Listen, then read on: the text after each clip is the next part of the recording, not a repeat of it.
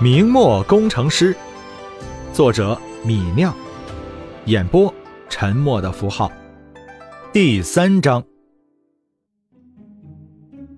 崔和，你不要听那李直瞎吹，他空口白话说的好听，哪有本事筹那么多银子？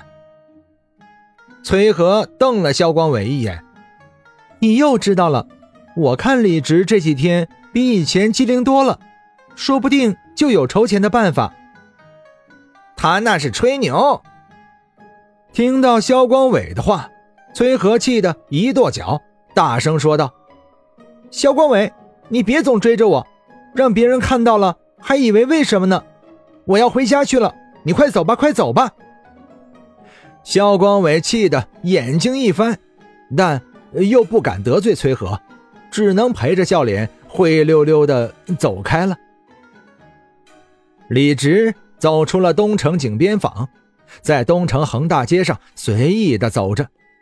虽然街上的卫生情况很差，行人也大多瘦弱矮小，但路上也有不少华服商贾运货马车。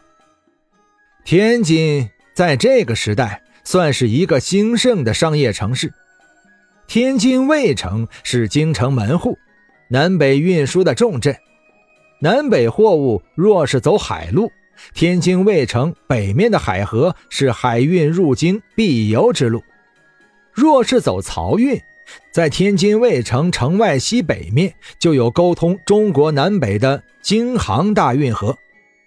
京都和北方军需的粮米全要依靠南粮北调，无论由运河漕运还是经海路海运，都要扬帆海河或者。夜泊金门，这样的贸易重地，明王朝自然会派兵保护。永乐二年，明王朝在大运河三岔河口处设卫筑城，引河水环绕城的四周，并修筑炮台护卫城池。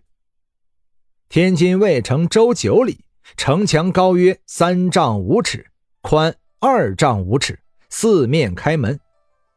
而到了明末，天津已经从军事重地变成一个商业重镇了。走在东城横大街上，李直看到道路的两边开满了店铺，在东城横大街的中间还有一个大型市场，专门交易南方的丝绸和棉布。看到纺织品市场，李直想到飞梭和珍妮纺纱机。李直倒是会做这些简单的纺织机械，但是这纺织工业投资大，回报慢，显然不能解决李直家现在的当务之急。李直沿着大街走了一个来回，没有找到什么发财致富的灵感，便往井边坊走了回来。走到井边坊的地段，李直看到街边有一个面食店。看到那面食店门口堆得高高的雪花馒头，李直停下了脚步。看到这些馒头，李直心里一喜，暗道：这些天自己怎么就没注意这白花花的馒头呢？不是李直想吃馒头了，而是做馒头需要纯碱发面，而纯碱是皂化反应的关键原料。换句话说，既然明末有馒头，就说明明代有纯碱，李直就有了做肥皂的重要材料。李直心头大喜呀，暗道自己的第一桶金子就要从这纯碱身上赚。李直走进了馒头店，大声叫道：“小二！”哎，来了！听到有人叫唤，一个戴着小帽的堂官迎了出来。等他看清了来人是谁，脸上一乐：“哎呦，李大公子要买馒头还是吃面呀？小店儿可不能赊账啊！”那店小二他认得李直，知道李家现在欠了一大笔银子，经济困难。他是个势利眼，见李直进了面食店，他就以为李直是不顾家里条件要在外面吃喝。便起了讽刺的心思，把李直叫做李大公子。最后一句不能赊账，更是赤裸裸的讽刺李直没钱还要进店。所谓墙倒众人推，鼓破万人锤。李直如今家里有难，这些势利眼自然不会放过落井下石的机会。李直不和他一般计较，把手往脸上抹了一下，侃侃说道：“陈德玉，你莫要胡说，我不是来吃东西的。你店里的纯碱是哪里买的？你带我去买点来。”那店小二本来以为呆呆傻傻的李直会被自己讽刺的张目结舌。没想到却被李直教训了一句，不由得愣了愣。半晌，他才大声说道：“什么纯碱啊？我们没有这东西。”李直指着馒头问道：“你们没有纯碱，用什么发馒头的？”小二撇了撇嘴，说道：“那叫碱面。李大公子，你问这个做什么？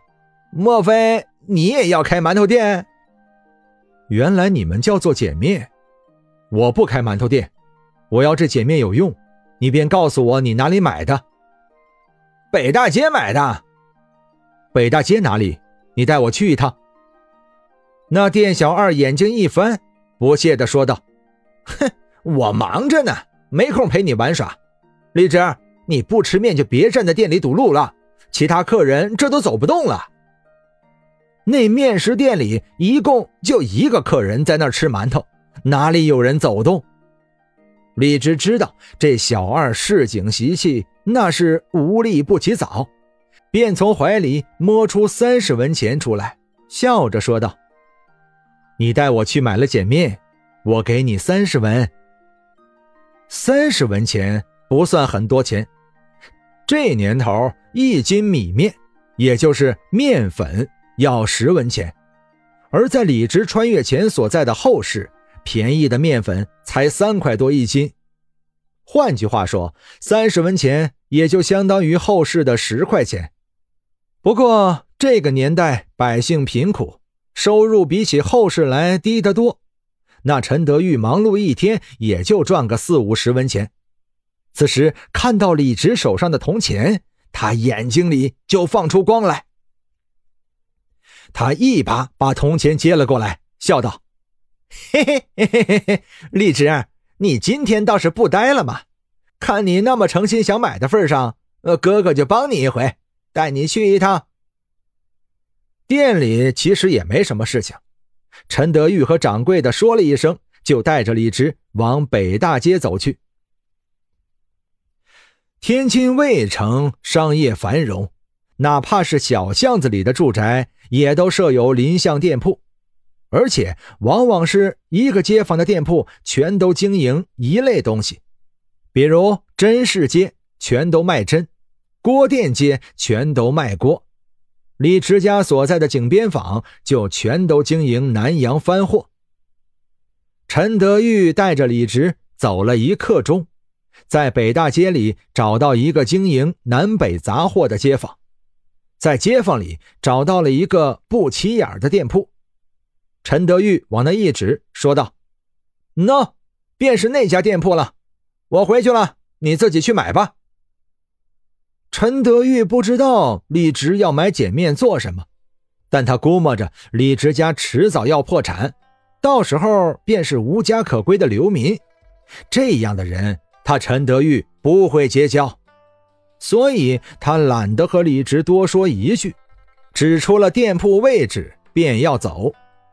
李直也不留陈德玉，自己走进了店里，看到一个老头坐在店里打瞌睡，便大声说道：“我买四斤碱面。”听到李直的话，那半睡半醒的老头吓了一跳。不过他虽然从梦里惊醒，做事却不含糊。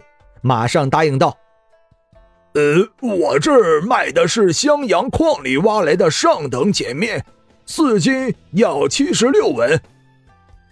十九文一斤的纯碱不算贵，纯碱的价格不贵，做肥皂的成本就不会高。”李直心里高兴啊，笑了笑说道：“掌柜的，我买这么多，你给我便宜些。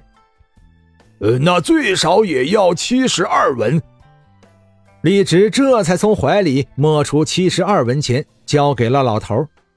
那老头慢悠悠地从椅子上站起来，从一口大缸里舀出几勺白花花的粉末出来，在秤上称了称，高高的称尾恰好四斤。老头用一块福建厚纸把纯碱包了起来，用绳子系上。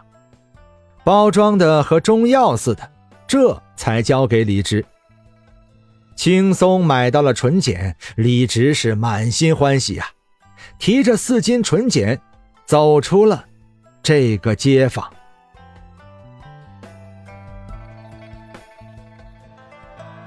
本章播讲完毕，感谢您的收听。